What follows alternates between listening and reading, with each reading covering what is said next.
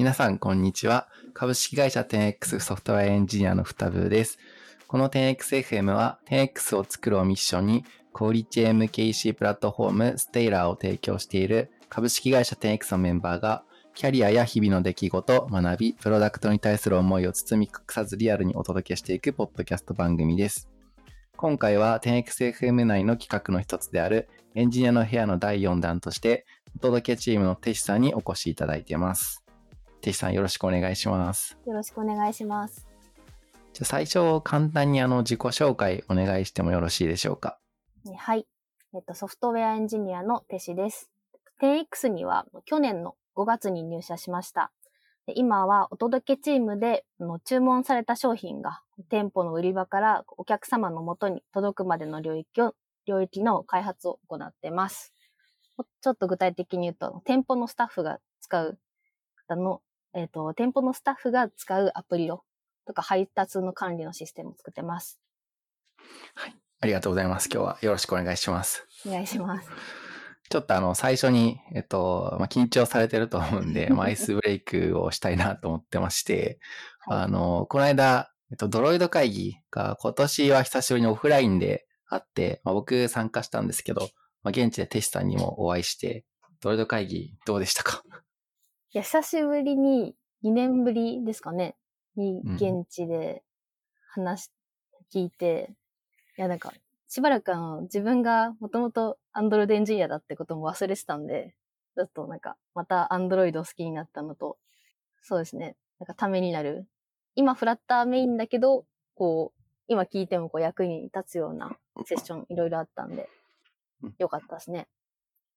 あめっちゃわかりますね。なんか、社内で、あの、参加してるときにスラック YYSL みたいなのを立ててるのは見てて、なんか、音のセッションとかがありましたよね。ありましたね。はい。あれとか、なんかプッシュ通知とかは結構なんか我々のアプリでも使ってて、なんか音鳴らないとか音寄せあったりとか、まあ、結構参考になるなって思ったりして僕も現地で聞いてました。うん。私はアクセシビリティの話が面白かったですね。ああ、いいですね。今社内でも結構ホットな話題ですね、アクセシビリティ。やってますね。うん。はい。ありがとうございます。じゃちょっと、えっと、最近のお仕事とか、まあ、チームのこととか聞いていきたいなと思ってるんですけど、えっと、最近やられたやつなんかこれは話しておきたいな、みたいなやつってありますか？そうですね。えっと、具体的なので言うと、まあ、最近、あの、ラベルプリンターの周りの開発をしてました。お客さんが注文して、そうすると、あの、スタッフが使うアプリにこう注文がこう入って表示されるわけなんですけど、その、この中、この商品注文されましたみたいなのが出てくるんで、それを売り場に取りに行く。これがピッキングって言うんですけど、ピッキングが終わったら、パッキングって言って、それを袋詰めする。で、その、数とか、えっと、コンテナに入れるんですけど、折りたたみコンテナに入れるんですけど、がいくつ分ありますよっていうのを、配達の人にこう伝わるように、その数確定させて、みたいで、配達が行われるようにするみたいな感じの流れなんですけど、で、そのコンテナに貼るラベルっていうのがあるんですね。この注文のお客様と注文番号とか載ってたりとかするやつ。で、そのラベルに印刷する項目を変えるっていう修正とか最近してました。なるほど。なんか、めちゃめちゃこう、ハードウェアとかオフラインみたいなのが絡むような感じの開発ですね。そうですね。最近、あの、直近だと大きい開発が落ち着いてて、で、そのラベルプリンターの回収とかも、その現場から、ここ今困ってるんだよねって一周とか結構もらうんですけど、なんかそういう細かいのとか、現場の困ったイシューを今向き合って、こう、どう直していこうねって考えて、で、修正出すっていう最近はそのサイクルが回ってます。うん。実際にこう、えっと、スタッフの方が働いてる現場に行ってみるみたいなこともあったりするんですか？行きますね。去年の冬あたりからちょいちょい現場行ってて、うん、で、なんか先日はあの、県外のとあるスーパーにも行ったんですけど、はいはいうん、っと、結構その、現場からの要望とか、そのパートナー企業方に、なんかここ直してほしいみたいな、こう、こうしてほしいみたいな要望が挙げられるんですけど、それって受け取っても、じゃあこれ何が困ってんのかなっていうのがわからないとか、その、ステイラーとか社内で使ってない言葉でなんか表現されて、何のことを言ってるんだこれはみたいなやつが結構あるんですけど、うん、現場に行っていくとやっぱその異臭の解像度上がってあ、この言葉ってこういう意味で使ってるんだとか、その具体的に今何が困ってるのかっていうのが分かって、で、それを元にこう改善ができるようになりました。うん。めちゃめちゃいいですね。なんか、こう 2C と違って多分 2B の方の開発って僕もあんまりやったことなくって、なんかこう 2C だとなんかユーザーインタビューとかしてこう一周掘り下げるみたいなのとかまあなんか一般的になったりしますけど、なんか普段こう業務で使うアプリのこう一周どうなんでしょう、掘っていくかとか気づくかみたいなところって、なんかインタビュー、いやでも仕事中だしな、みたいなのはあるし、なんか、どうそこら辺をうまく捉えていくのかってあんまり、あんまイメージはできなくて、こう現地に行きながら、その辺をこう見つけていく上で、なんですかね、なんか工夫してることとか、なんか現地に行ったからこれはなんかうまく分かったなとかっていうのってあったりするんですか？えっと、私の所属しているお届けチームでは、なんかもう定期的に月1回くらいのペースかな。で、現場に行くようにしてて、で、こう現場では、こう、その店舗のスタッフの人が何を考えて今この操作をしてるかっていうのをこう口に出してもらいながら、その仕事をしてもらって、で、後ろで我々は見て、おうと思ってメモったりとか、これはなんで今こうしたんですかっていうのを聞いたりとかして、の現場でのオペレーションを理解していってますね。うん、なるほど。考えを口に出してもらうみたいななんかインタビューあるあると同じ感じですね。うん、そうですね。お仕事中だと思うんですけど、なんかこう、実際にこう、質問するとかって普通にできるもんなんですか？さす僕はあの現地のやつ行ったことがなくて、はい、どんな感じなのか全然わからなくて。いや、あの結構バタバタしてて、あんまり聞ける雰囲気じゃないなっていう場面はあります。その場合、ちょっと落ち着いたタイミングをこう狙って聞いたりとかしますね。でも、こう割とすぐ行かないと、こう、あの、そのスタッフの人も忙しいんで、こう、次の場所に移動しちゃったりとか、帰っちゃったりとかするんで、結構聞くタイミングは確かに難しいです。いや難しいですね。うん、なんか、じゃあ、こう、例えば、あんまり忙しくない店舗でとかってなると、結局、なんかこう、困りごとが出なかったりとかもしそうで、うん、めちゃめちゃそこ難しそうですね。そうですね。うん、とは、その、現場で出た異臭を、こう、じゃあどう解決しようっていうのを、開発チームだけで考えても結構むずくて、その、どういう改修だったら、そのスタッフの人がありがたいのか、もう想像になっちゃうじゃないですか。うん、っていうのは、結構あの、社内に RS&O っていうチームがあるんですよね。 Retail Strategy Operation かな。っていうチームがあって、でそこがあの店舗のオペレーションとか、その、に詳しいんで、こう一緒に、その、あの開発チームでこういう風に改善したいと思ってるけど、みたいな感じで持ってって、あ、じゃあこれなら良さそうだね、とか、いう感じで、あの、フィードバックくれるんで、こう、それに沿って、あの、修正したりとかしてます。うん。RSO の人たちはエンジニアなんですかね？エンジニアじゃないですね。ああ、なるほど。どういう人がいるとかってわかりますか？と、なんだろう。店舗とか。元アマゾンの人とかいましたよね。いますね。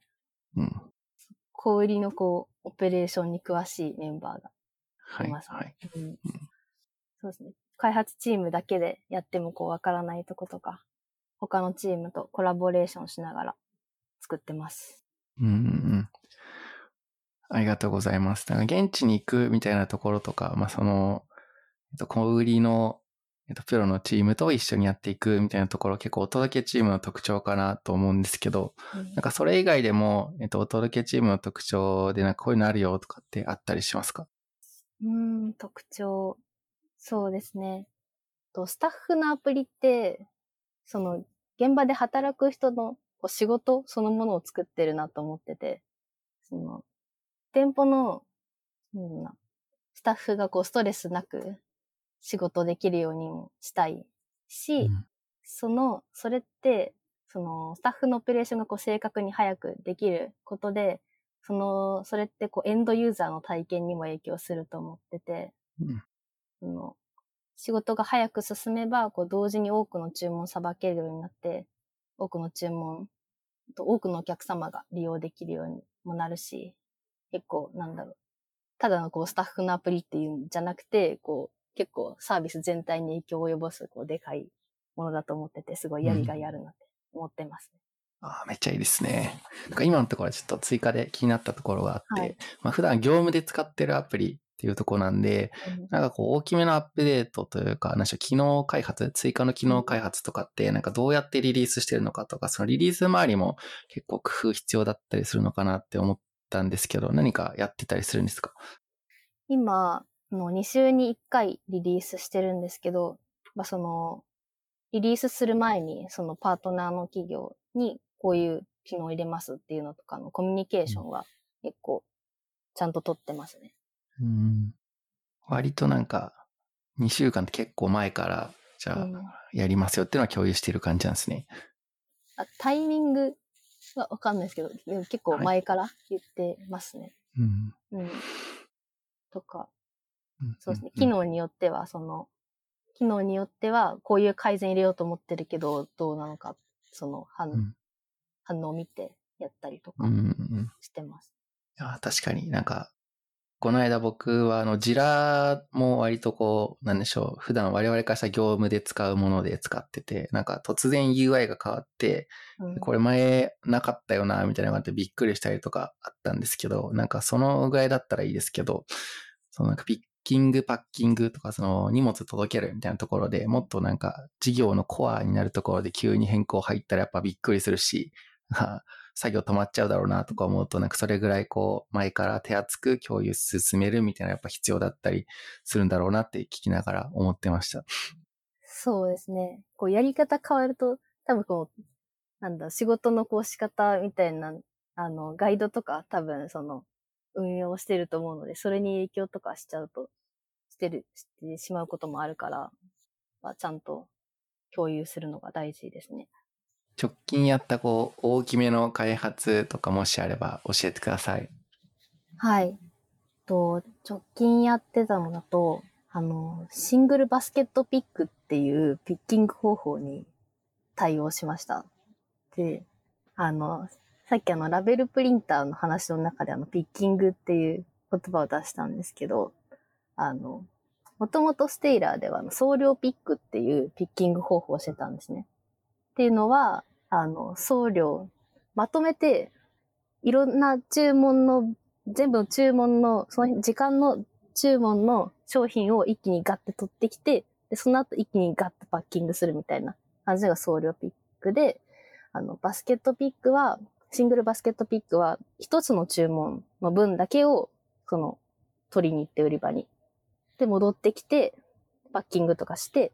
で、そしたらまた次の注文の商品だけをこう取りに行って、戻ってきて、またパッキングしてっていう風な、一個ずつ処理していくみたいな感じのやり方なんですけど、その開発をしてました。うん。なるほど。なんかパッと聞くと、こう、例えばですけど、送料だと、えっと、同じ受け取りの時間で、うんえっと、いろんな人がこう牛乳頼んでた時に、うんと、まあ、牛乳まとめてじゃあ3人頼んでるから3本取ってくみたいなやつと、えっと、1個ずつ注文でえ取っていくんで、えっと、1人目の人の牛乳とその他の商品取ってくるとか、2人目の人の牛乳とその他の商品取ってくるみたいな感じでこう、えっと、ピッキングしていくだと思うんですけど、わからないでパッと聞くと、それってなんか送料ピックの方がなんか効率良さそうだけどなって思っちゃうんですけど、なんかそんなこともないんですかね。と、大きい店舗だと、その送料ピックでいいんですよね。その、あバックヤードに一気にその売り場から取り入った商品を置くスペースがあるば、それでいいんですけど、その置くスペースがなかったり、その冷蔵とか冷凍の商品とか、こう、でかい冷蔵庫とかが必要になるじゃないですか、一回置くのに。うんどう、あの、バスケットピックの場合は、こう1注文ずつこうやっていくから、少ないスペースでも、そんな置くとこを必要としないから、どんどんこう処理していける。で、あの、バックヤードが狭い店舗ですごい重宝される。あと、そんなに注文数がないとかの場合は全然バスケットピックでいいんですよね。なるほど。店舗にも結構そういう、よう、なんでしょうね。物理的にできるできないみたいなのがあるって感じなんですね。そうですね。うん。でそう。そのバスケットピックの開発は結構そのパートナーの企業とこうコミュニケーション取りながら作れて、あの、こう、ある程度こう作ったら、あの現場のこうスーパーの練習店舗としてこう使わせてもらって、開発中のアプリで実際にピックパックして、これでオペレーションできそうだよねっていうのをこう、確かめながら作れたんで、結構いいものになったなと思ってますね。めっちゃいいですね。そのバスケットピックの開発で、結構総量ピックのところの細かなこう課題というか、もう結構バスケットピックの方では修正してて、で、その修正した内容で、こう、総量ピックにも適用できそうなやつはこう反映してって、そのバスケットピックを作りながらも総量ピックもいいものにできていってました。あめっちゃいいですね。そんな感じですかね。バスケットピックの話は。あの、総量ピックの、からこうバスケットピックに切り替えるっていう話をすると、オペレーション全然違うんで、その、バスケットピック用にこう必要なデータとかもあって、で、それを事前に揃えてもらったりとか、現場での教育もやり方全然違うんで、その教育もしてもらう必要あるし、でシステム的なところで言うと、あの移行をしなきゃいけない。その移行のためのスクリプトを実行したりとかっていうところで、結構大変なんですけど、なんかそういうのやってるとなんなんだろうな。開発じゃなくてこうサービスをこう、新しく、なんだろうな、バスケットピックをこう提供するところがなんかこう難しくもあり、なんか楽しいなって思います。うん。めちゃめちゃ緊張しそうですね。なんかさっきあったこう、やっぱ業務に関わるところでちょっと変更、小さいものとかでも事前に共有するとかをしないとまあうんびっくりしちゃうっていうのはあったりする中で、まるっとこうオペレーション変えるみたいなやつをリリースして、これ、これ例えば何か起きた時にこうすぐ、えっ、と、戻すみたいなとかってできたりするんですかね？一応戻せるようにはしてましたね。うん。うん。その、最悪こう紙でオペレーションできるように、ちゃんと紙でも出せるようにはいしたりとか。やっぱリリースは本当安全にしていきたいですよね。そうっすね。アプリのリリースのボタンポチとかもなんかこう、うん何回やっても緊張するし、無事終わってくれってなんか祈りながら押したりしますね。いや、祈ってますね。ちなみになんか、あの、言えればっていう感じなんですけど、このリリースをこう、えっと、やっていく中で、ちょっとやっぱりん。ダメだったとか、なんか失敗しちゃったな、みたいなことってあったりするんですか？案外うまくいってたものなんですか？そうですね。なんかやっぱり、そのリリース怖すぎて、